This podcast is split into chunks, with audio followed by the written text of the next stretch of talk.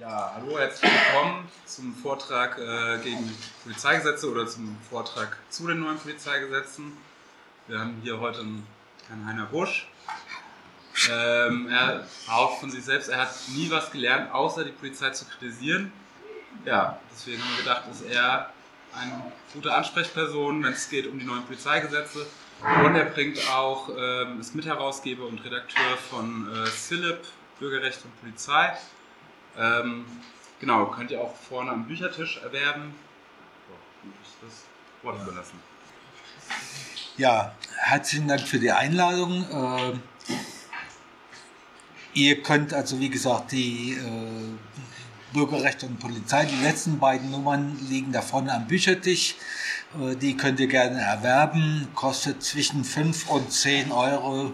Äh, könnt ihr euch überlegen, was ihr da gehen, äh, löhnen wollt. Äh, da sind auch mehrere Artikel noch zu dem Themenbereich drin. Also insofern, äh, wer sich näher mit den Polizeigesetzen und mit dem ganzen Kram drumherum befassen will, kann das durch die Lektüre dieses Heftchens auch tun. Gut, 2017 im letzten Halbjahr der Legislaturperiode im Bund also auf dem letzten Drücker sozusagen hat die Große Koalition im Bund äh, das neue BKA-Gesetz über die parlamentarischen Hürden gejagt.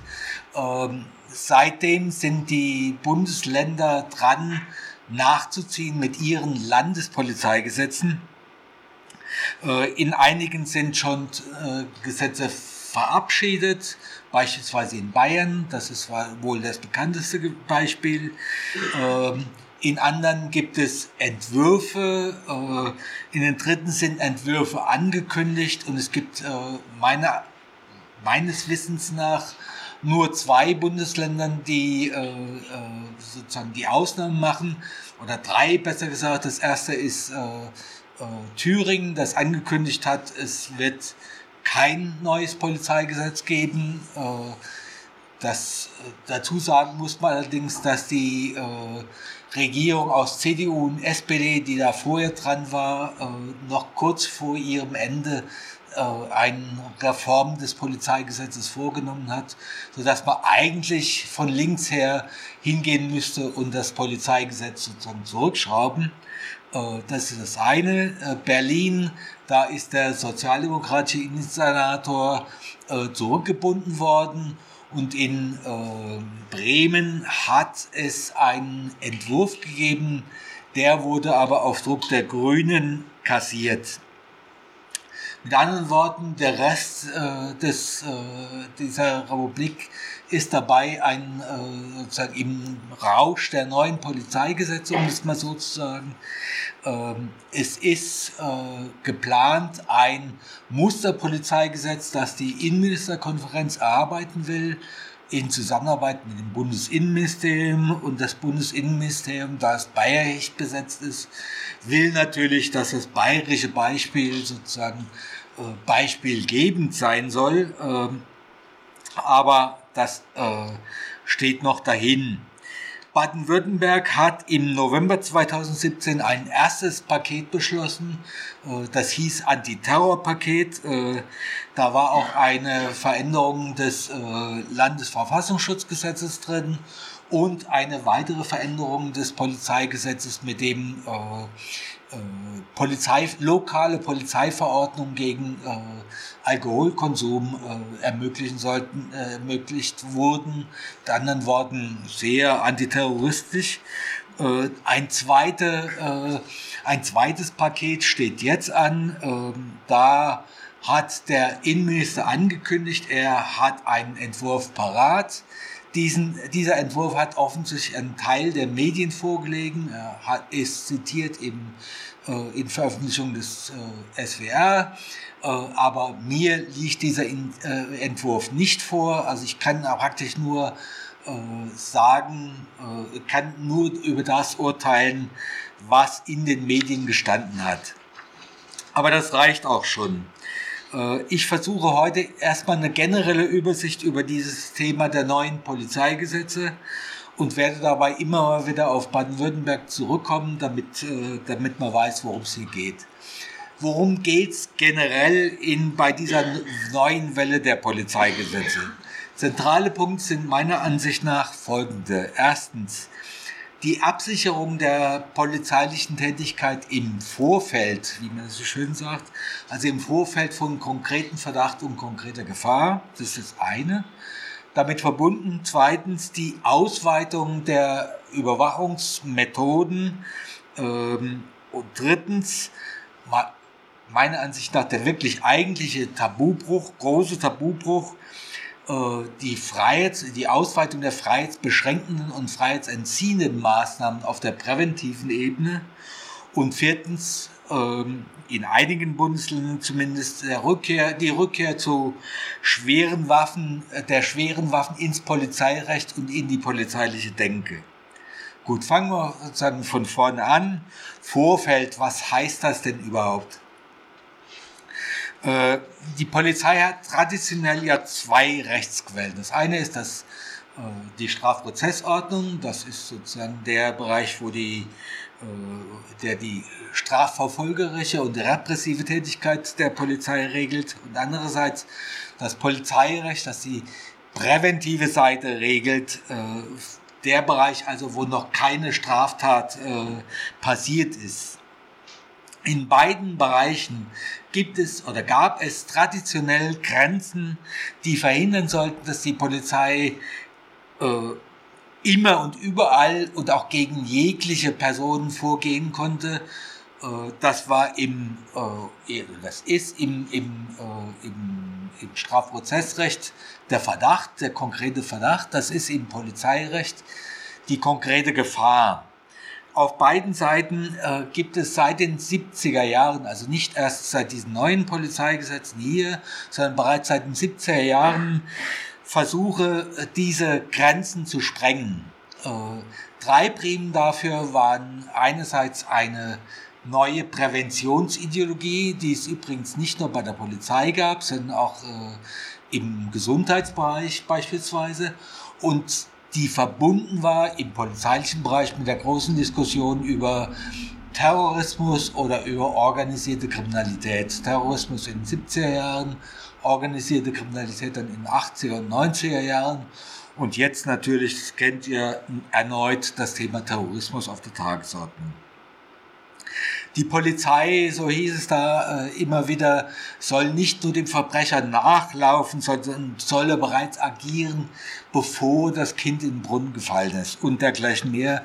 Sprüche äh, dieser Art werdet ihr in dieser in diesen letzten 40 Jahren sozusagen ständig irgendwie finden, in ähnlicher Art und Weise und regelmäßig dann, wenn Polizeigesetze äh, oder ähnliches verschärft werden sollte.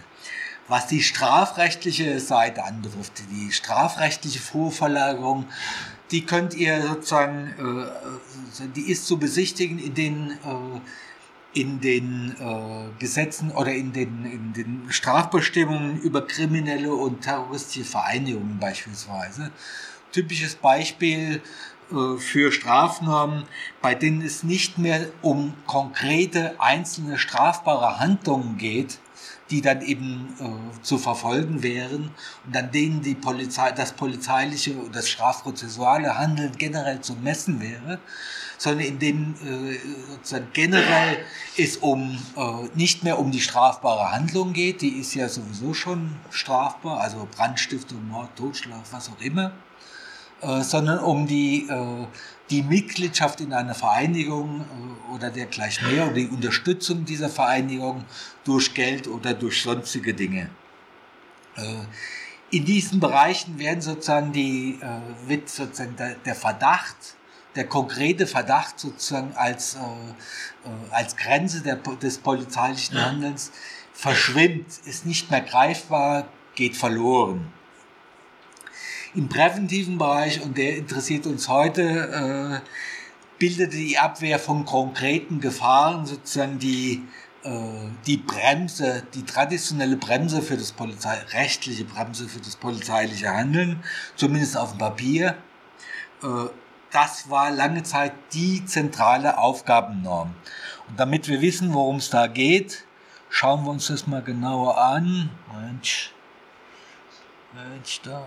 Also, äh, konkrete Gefahr ist eine Sachlage, die bei unbehindertem Ablauf des objektiv zu erwartenden Geschehens im Einzelfall in absehbarer Zeit mit hinreichender äh, Wahrscheinlichkeit zur Verletzung des, eines polizeilichen Schutzgut, Schutzgutes führt.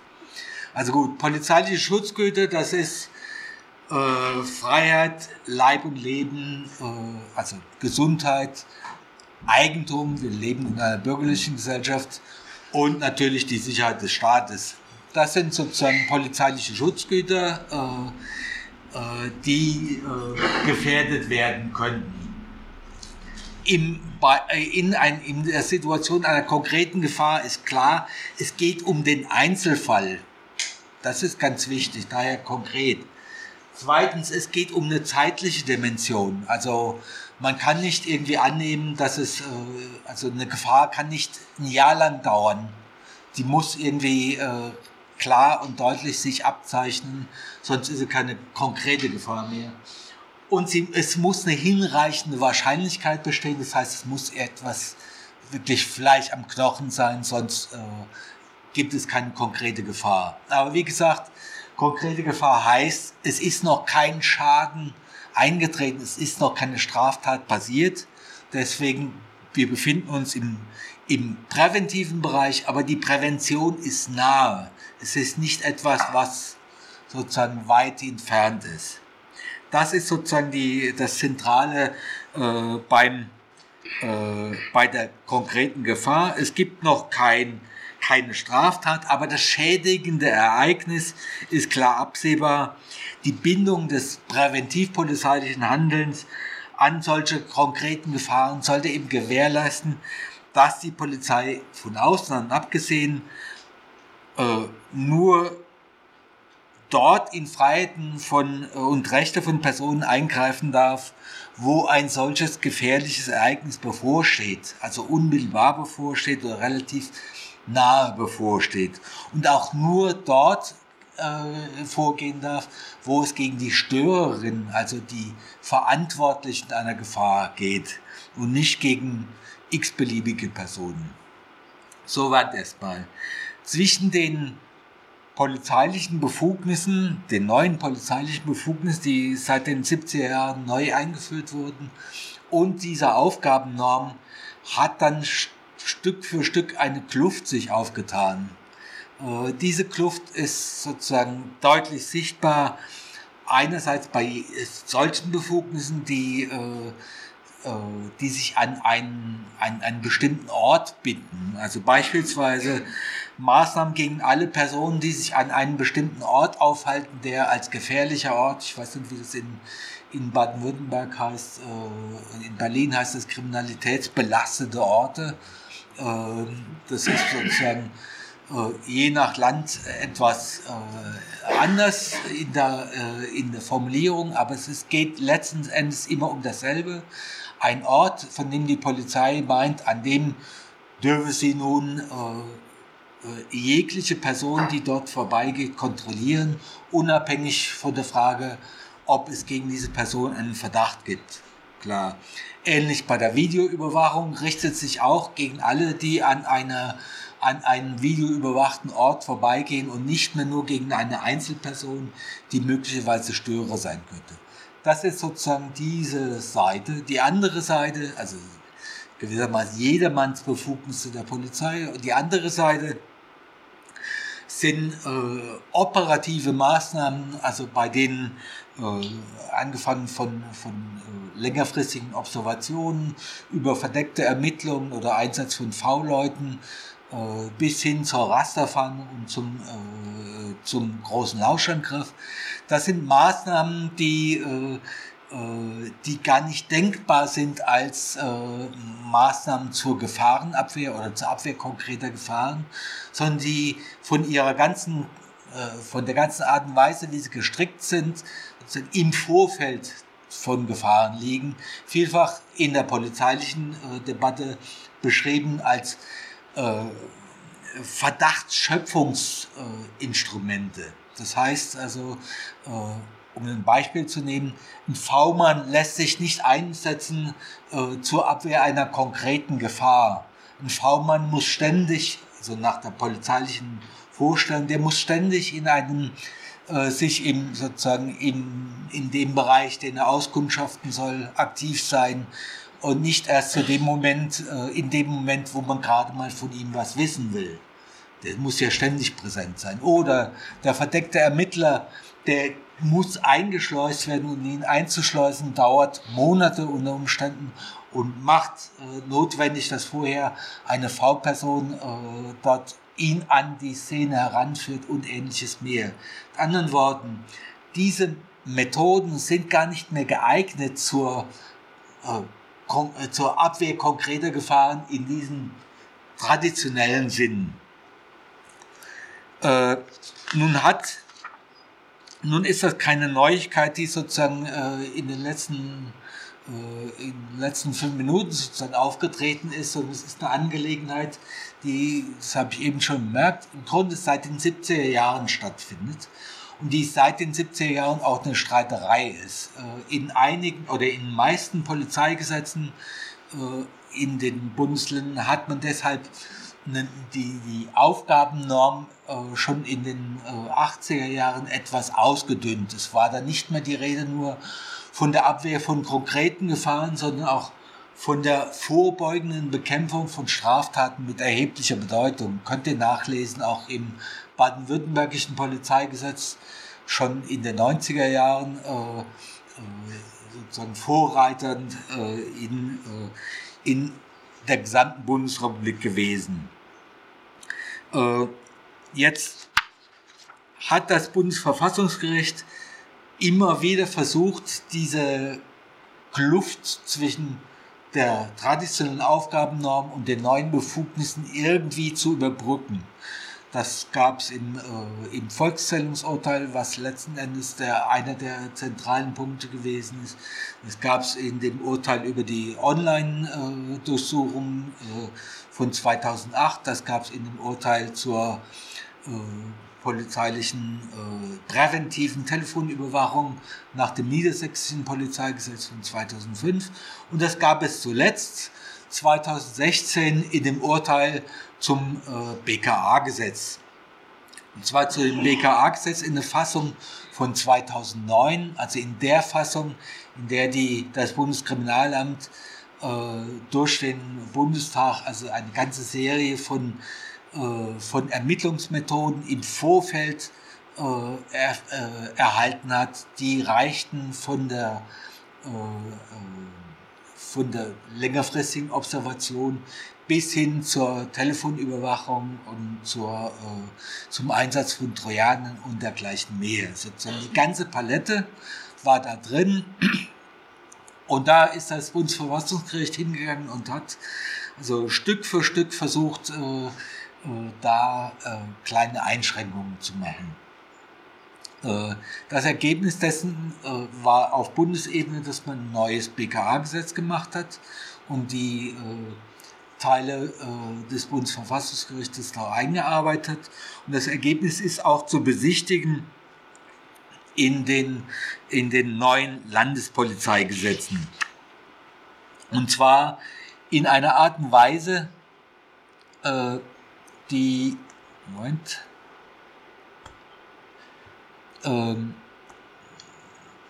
die sozusagen Copy und Paste ist. Und deshalb zunächst mal, das ist sozusagen ein zentraler Ausschnitt aus dem äh, Urteil des Bundesverfassungsgerichts, in dem es sagt, äh, okay, äh, ihr dürft im Vorfeld, als liebe Polizei, ihr dürft im Vorfeld agieren, aber es müssen gewisse Tatsachen vorhanden sind, sein, äh, es geht nicht, dass ihr sozusagen äh, ähm, querbeet irgendwas macht. Es, es sind zumindest tatsächlich Anhaltspunkte für die Entstehung einer konkreten Gefahr sind erforderlich. Also noch keine konkrete Gefahr selber, aber tatsächliche Anhaltspunkte dafür, dass es eine konkrete Gefahr geben könnte.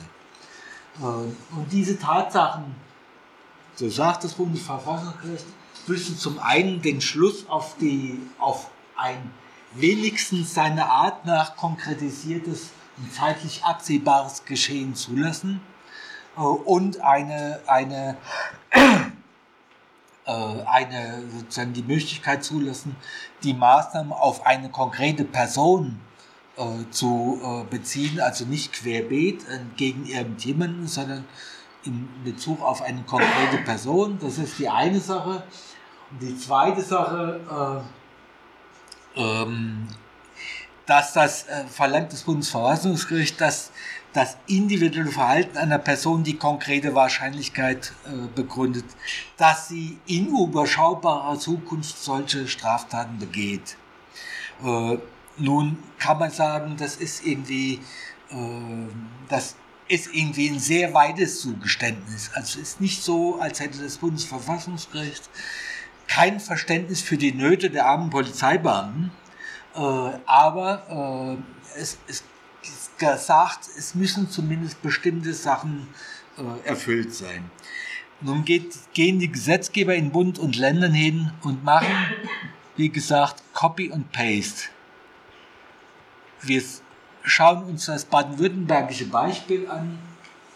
Äh, das ist also der, äh, der Artikel 23a, äh, der eingefügt wurde im November 2017. Der betrifft die, die Telefonüberwachung bzw. Telekommunikationsüberwachung. Danke.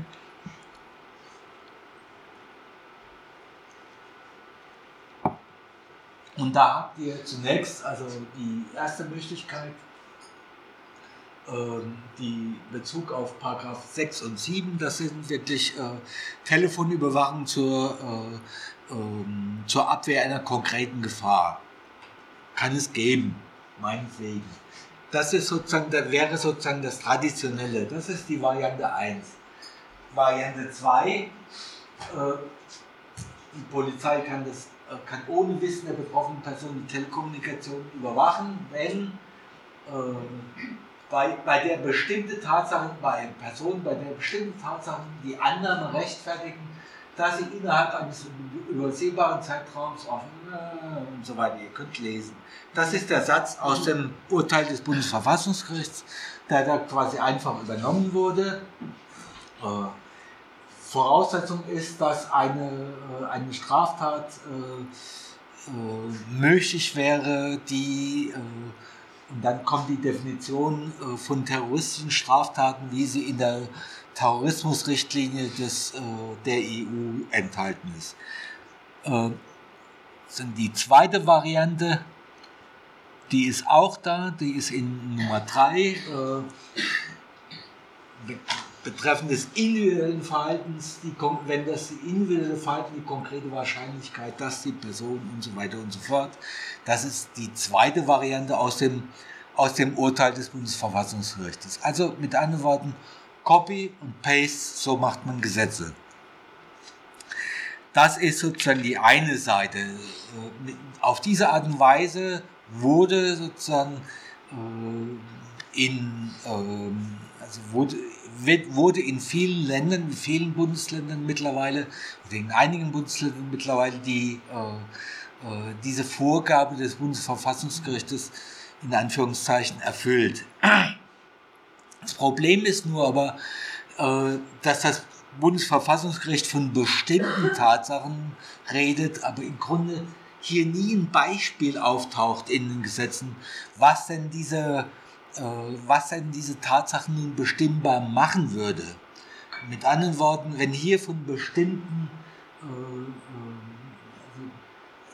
von bestimmten Dingen die Rede ist, geht es eigentlich nur darum, dass etwas sehr Unbestimmtes ist, weil nämlich nirgendwo gesagt wird, was denn nun dazu taugen könnte, was denn nun die Tatsachen sein sollen, die eine, die eine solche schwerwiegende, einen solchen schwerwiegenden Eingriff in die individuelle Freiheit ermöglichen könnten.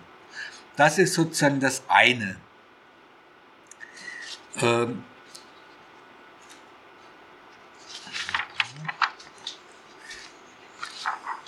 ich hatte anfangs gesagt, ähm dass die, die neuen Gesetze eine sozusagen die äh, dazu taugen, dass äh, äh, das Repertoire der, äh, der polizeilichen Überwachungsmethoden sozusagen aufzu, äh, zu verbreitern sozusagen. Das ist tatsächlich einer der zentralen Punkte hier. Äh, wie gesagt, das ist das der, äh, der Bereich der Telefonüberwachung, den ich, oder Telekommunikationsüberwachung, den wir hier im, äh, im präventiven Bereich haben. Ihr müsst euch vorstellen, äh, die Möglichkeit der Telekommunikationsüberwachung existiert seit 1968 zunächst mal im Bereich der Strafprozessordnung. Äh, der ist in dieser, im Bereich der Strafprozessordnung wahnsinnig ausgedehnt worden. Wenn ihr euch den Deliktkatalog in der Strafprozessordnung anguckt, äh, der ist sozusagen kilometerweit. Der umfasst sämtliche politischen Straftaten, der umfasst die, die, äh, den Bereich der, der, der Betäubungsmittelstraftaten und so weiter und so fort. Es bleibt kein Auge trocken an dem Bereich. Das ist die eine Seite gewesen. Nur hat man eigentlich also bis äh, mehr oder minder bis ins Jahr 2000 gedacht, äh, dass das eigentlich reicht. Das ist eine sozusagen ein Überschwappen dieses Instruments in den in den noch präventiveren Bereich sozusagen eigentlich gar nicht denkbar sein könnte. Man hat sich getäuscht. Äh, zunächst waren es äh, Niedersachsen, Thüringen und Rheinland-Pfalz, die äh, entsprechende Möglichkeiten eingeführt haben. Und zwar zunächst nur zur Abwehr unmittelbarer Gefahren. Das, das, sozusagen das Legitimation, die man sich dabei ausgedacht hat, war unter anderem äh, der, eine Geiselnahme oder ein Bankraub und ähnliches, äh, bei denen es einerseits, also bei denen die Polizei einerseits sozusagen als äh, strafverfolgerische Institution aktiv ist, bei der es auf der anderen Seite, insbesondere wenn es um die Geiseln geht, aber auch äh, präventive Angelegenheiten gibt und das Ganze sehr dringend ist. Von daher wirklich noch vergleichsweise nachvollziehbar und der Öffentlichkeit zu vermitteln. Äh, die andere Seite, das war zunächst mal Niedersachsen, die das gemacht haben, die haben das zur Vorbeugung, Bekämpfung und Straftaten mit erheblicher Bedeutung auch gemacht. Und zwar für drei Monate. Da ist irgendwie nichts mehr mit konkreter Gefahr. Wenn etwas drei Monate dauert äh, oder dauern kann, dann ist die konkrete Gefahr längstens, entweder ist sie zu einer, äh, ist eine tatsächliche Straftat passiert oder sie ist nicht mehr vorhanden.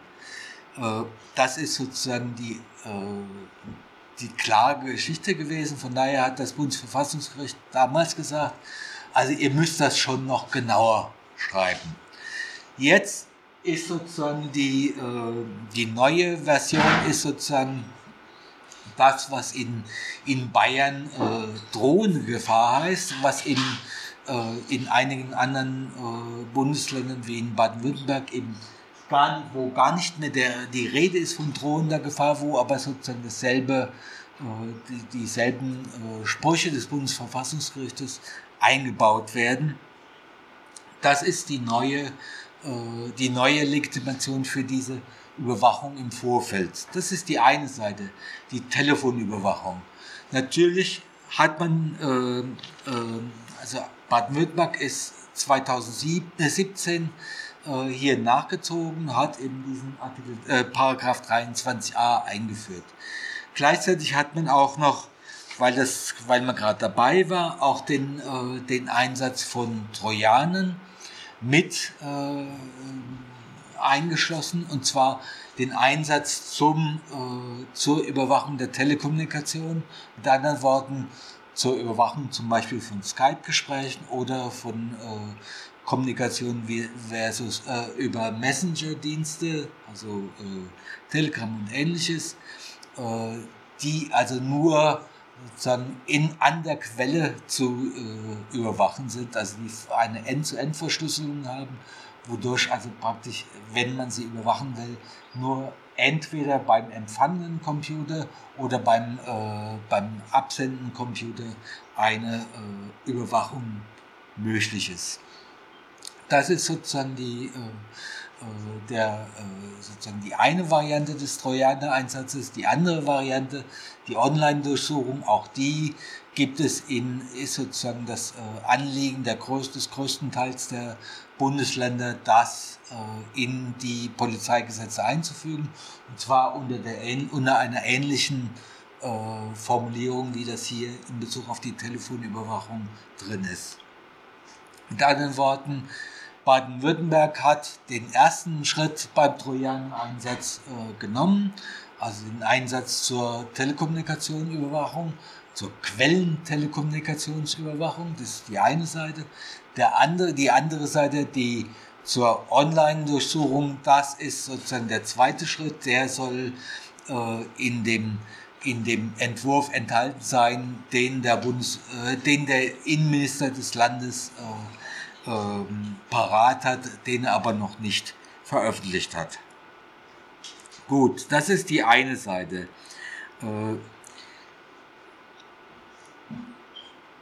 Das sind Ermittlungsmethoden. Wir haben sozusagen also der, der, äh, äh, bei dem neueren, äh, den nächsten Entwurf, den, äh, den wir äh, in den, Entschuldigung, bei dem Entwurf, der jetzt hier zur Debatte steht, der jetzt also äh, von Innenministerium vorgebracht worden ist, wird man versuchen, dieses, diese Formulierung des, aus dem Bundesverfassungsgerichtsurteil sozusagen standardmäßig einzuführen bei den diversesten äh, äh, Vorfeldmaßnahmen, also angefangen von der, äh, vom Einsatz äh, von, von der längerfristigen Observation bis hin zur, äh, zu, äh, zum Einsatz von V-Leuten und verdeckten Ermittlern und ähnliches. Also mit anderen Worten, da wird es Formulierungsänderungen geben. Das ist aber nicht das Entscheidende. Also das, Einzige, das Wichtigste Überwachungsinstrument neue. Äh, in dem neuen Entwurf wird die Online-Durchsuchung sein, also sozusagen der Trojaner-Einsatz im vollen Rahmen. Äh, das ist sozusagen die eine Seite, die äh, Komplettierung der Überwachungsmethoden. Die andere Seite, weswegen, also sozusagen, was uns eigentlich noch viel mehr schocken sollte, ist die Nutzung dieses Instruments der drohenden Gefahr oder dieser Formulierung aus dem Verfassungsgerichtsurteil für, äh, für Zwangsmaßnahmen, äh, also sprich für die sogenannten Aufenthaltsanordnungen einerseits und die Präventivhaft auf der anderen Seite. Gut, zunächst mal zu den An Aufenthaltsanordnungen.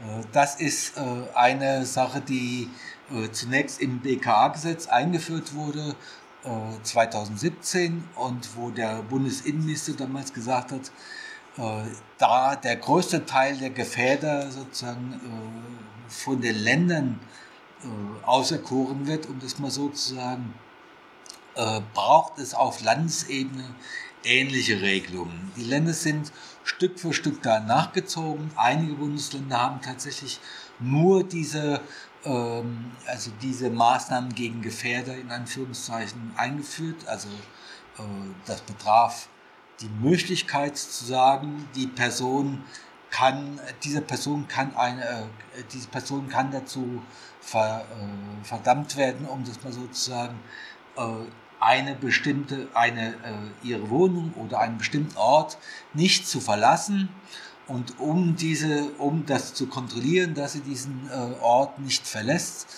macht man ihr eine äh, elektronische Fußfessel an die, ans Bein. Elektronische Fußfessel oder äh, förmlich ausgedrückt elektronische Aufenthaltsüberwachung GPS-Überwachung sozusagen. Das ist sozusagen das, was da zusammenkommt. Im Grunde geht es dabei um einen elektronischen, elektronisch überwachten Hausarrest. Das muss man einfach mal so sagen. Dieser elektronisch überwachte Hausarrest ist in, ist in einem großen Teil der Bundesländer mittlerweile eingeführt. Äh, Baden-Württemberg, wie gesagt, hat das getan im November 2017. Das ist die eine Seite. Ähm, Bayern und einige andere Bundesländer wollen darüber hinaus oder sind darüber hinausgegangen und haben noch mehr getan, nämlich die Einführung einer Präventivhaft. Das ist eigentlich das, was sozusagen, äh, was geradezu schockierend ist. Also, denn äh, bisher gab es in den Polizeigesetzen Regelungen über den Polizeigewahrsam, die beinhalteten einerseits die Möglichkeit, Personen festzunehmen, wenn eine konkrete Gefahr existierte, oder sie beinhalteten die Möglichkeit, Leute festzunehmen, insbesondere äh, also zum sogenannten Unterbindungsgewahrsam, wie das so schön hieß, immer wieder, ähm, der bis zu zwei Wochen dauern konnte in Baden-Württemberg und Bayern, ähm, der darin bestand, also Leute äh, von einer Demonstration oder Teilnehmer an einem Fußballspiel oder ähnlichem äh, abzuhalten äh, und sie sozusagen äh, festzusetzen. Äh, diese zwei Wochen Frist ist, soweit ich weiß, eigentlich, also die in Bayern und Baden-Württemberg und ich glaube auch in Sachsen und Thüringen, wenn es mir recht ist, äh, äh, im Gesetz steht, ist bisher, glaube ich, nie ausgeschöpft worden. Ähm, das, worum es geht hier jetzt, ist eine ziemlich neue Geschichte. Es geht nämlich nicht mehr um eine um sozusagen die, äh, den Polizeigewahrsam im eigentlichen Sinne, der in der Regel nur bis zum Ende des darauffolgenden Tages gehen kann und dann von einem Richter angeordnet werden muss, wenn er länger dauern sollte, sondern es geht um wirklich um eine Präventivhaft. In Bayern hat man es so gemacht, dass man gesagt hat, äh, drei Monate und dann verlängern um weitere drei Monate, um weitere drei Monate, um weitere drei Monate. Von daher kam dann äh, in der Süddeutschen Zeitung der Begriff Ewigkeitshaft, denn darum geht es. Also äh, letzten Endes könnte es sozusagen verlängert werden bis zum St. Nimmerleinstag. In anderen Bundesländern sieht es ähnlich, äh, sieht es kleiner aus. Also äh, NRW ist ein Monat äh, äh, äh, beschlossen. Äh, in Niedersachsen sind es insgesamt 72 Tage, oder nee, 74 Tage, also ähm, die man sozusagen da Leute in Haft nehmen kann. In Baden-Württemberg steht jetzt auch an, eine, will der Innenminister auch eine äh, Präventivhaft einsetzen. Da ist in den Medien die Rede von drei Monaten, wobei ich nicht weiß, oder niemand von uns wahrscheinlich hier weiß, ob das drei Monate sind, die verlängert werden können um weitere drei Monate à la Bayern oder ob es drei Monate und fertig ist. Äh, vor dem Hintergrund deutscher Geschichte mit präventiver Haft ähm, Wobei ich nicht sagen will, dass wir sozusagen auf dem Weg zum Faschismus sind. Das garantiert nicht. Aber, äh, aber vor dem Hintergrund deutscher Geschichte finde ich, äh, ist diese Vorstellung einer Präventivhaft äh, reichlich seltsam, um das zurückhaltend auszudrücken. Vor allem muss man sich vorstellen, dass die Vorstellung, die dahinter steht, der Richter wird das anordnen und es ist richterlich kontrolliert, dass äh, eine Augenwischerei ist. Letzten Endes ist es ja nicht möglich äh, zu sagen, oder kann niemand hingehen und sagen, ich werde in den nächsten, also sozusagen beweisen, ich werde in den nächsten drei Monaten in absehbarer Zeit keine Straftat begehen. Wer, wer soll das beweisen können? Eine solche Option auf die Zukunft haben wir nicht und hat letzten Endes auch die Polizei nicht. Äh, mit anderen Worten, das, was hier stattfindet, ist eine Haft, gegen die man sich nicht verteidigen kann. Oder gegen die niemand wirklich eine, eine Verteidigung, eine ernsthafte Verteidigungsmöglichkeit hat. Äh, Bayern hat bisher dieses äh, Instrument genutzt, äh, gegen Asylsuchende, die äh, in einer ähm, in einer Unterkunft in Bayern äh, zur Auseinandersetzung, wo es zur Auseinandersetzung gekommen ist mit der Polizei. Ähm, das war zu erwarten, dass man, dass äh, Bayern das insbesondere auf diesem Gebiet äh, probieren wird. dass äh, sozusagen die Möglichkeit gegen potenzielle Terroristen das einzusetzen, das ist bisher noch nicht, hat bisher noch nicht stattgefunden. Offensichtlich hat man da noch niemanden gefunden. Wie dem auch sei, also man muss sich vor, vor Augen halten, es gibt dann sozusagen drei Arten von, äh, von Haftmöglichkeiten. Die eine ist sozusagen die, äh, die Untersuchungshaft äh, im Bereich der Strafverfolgung. Das zweite ist die präventive Haft. Das dritte ist letzten Endes die Haft im Bereich der, äh, des Ausländerrechts, denn die existiert ja auch noch. Man muss sich sozusagen vorstellen, dass es da wahrscheinlich einen Übergang geben wird, einerseits von der, also wenn es denn mal tatsächlich so weit kommen wird, von der Präventivhaft in die Abschiebehaft oder gar in die Untersuchungshaft. Man weiß es nicht genau. Äh, äh, von daher ist dieses neue Instrumentarium eigentlich das, der große Tabubruch, sozusagen die präventive Zwangsmaßnahme sozusagen auf Vorrat, äh, das darf es eigentlich nicht geben. Letzter Punkt, den ich anstreiten möchte, ansprechen möchte, Bayern und Baden-Württemberg haben das schon getan, Sachsen will das auch tun. Äh, Regelungen äh, in die Polizeigesetze einführen, die die äh, Sondereinsatz, Spezialeinsatzkommandos ausrüsten mit äh, äh, Explosivmitteln oder, wie es in, in Sachsen heißt, mit besonderen Waffen.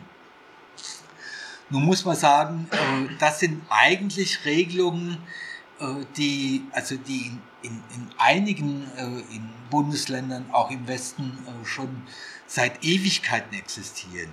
Also es ist nicht, grundsätzlich nichts Neues. Es ist eigentlich eher sozusagen ein Wiederaufleben von Dingen, die man eigentlich gedacht hat, das steht nur noch in den Polizeigesetzen drin, weil es niemand gestrichen hat.